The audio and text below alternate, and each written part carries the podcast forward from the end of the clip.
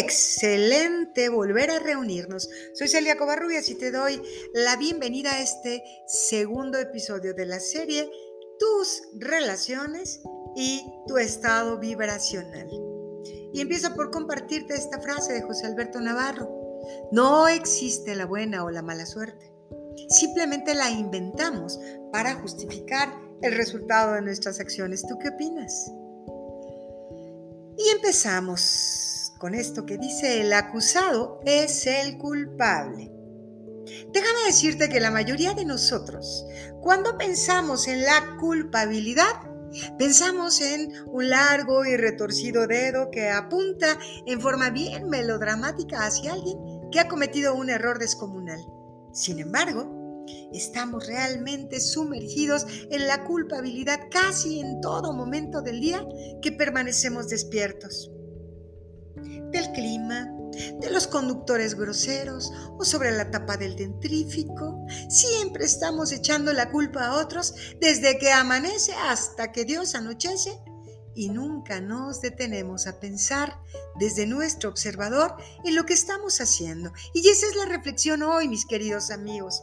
Esto puede cambiar la historia de tu vida. A partir de esta información puedes dejar de ser la víctima y convertirte en el creador de tus resultados.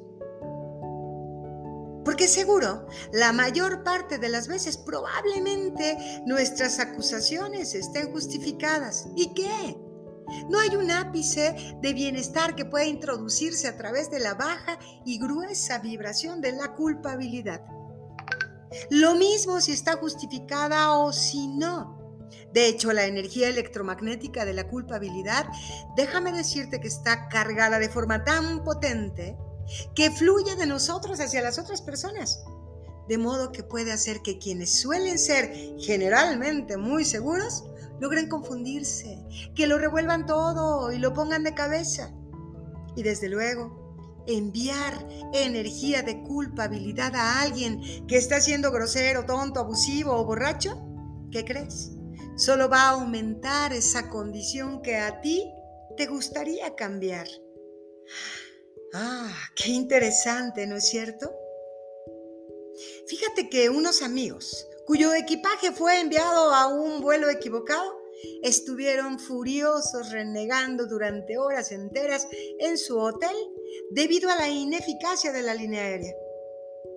Su importante equipaje, el cual por cierto había sido registrado pero se hallaba desaparecido, estaba tan completamente perdido que nadie, nadie sabía siquiera por dónde empezar a buscar.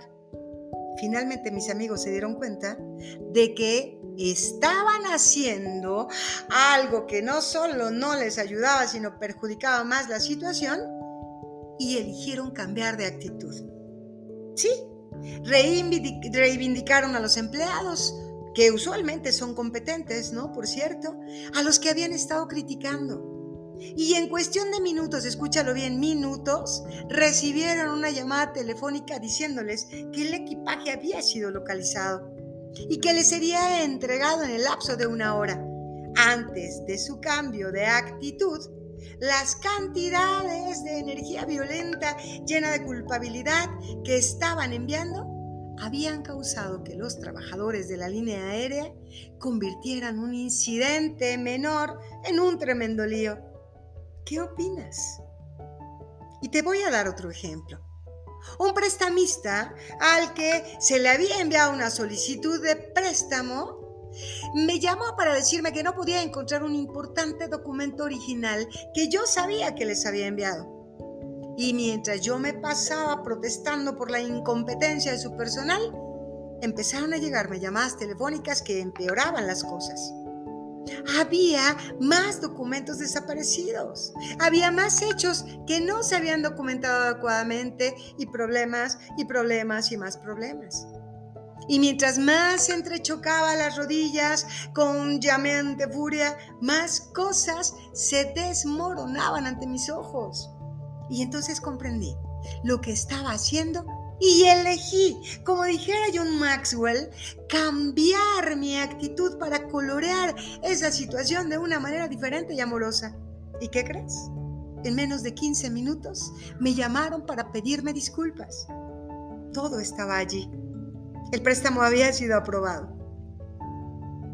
Y por otro lado, una amiga que conozco no podía dejar de culpar a su esposo todo el tiempo por lo que ella percibía como la causa de que sus gemelas tartamudearan. Después de que aceptó de mala gana, por cierto, asistir a un programa sobre aprecio al marido que se impartía diariamente durante algunas horas, entonces me llamó aproximadamente seis meses más tarde para contarme lo difícil que había sido para ella al principio y como poco a poco empezó a incorporarse al espíritu del programa y aprendió a detenerse cuando se iniciaba dentro de ella ese ataque de culpabilidad. Y fue así como decidió abrir su válvula lo suficientemente ah, para que fluyera algo de aprecio tanto hacia sus pequeñas gemelas como hacia su marido. Y déjame decirte que en su última llamada me comentó que las niñas ya casi habían vuelto a hablar de manera normal. Pero nunca supe qué pasó con el pobre marido, por cierto. ¿Tú qué opinas? ¿Tú crees que es difícil? Solo empecemos a dar el primer paso y te veo en el próximo episodio de la serie. Soy Celia Covarrubias, un abrazo.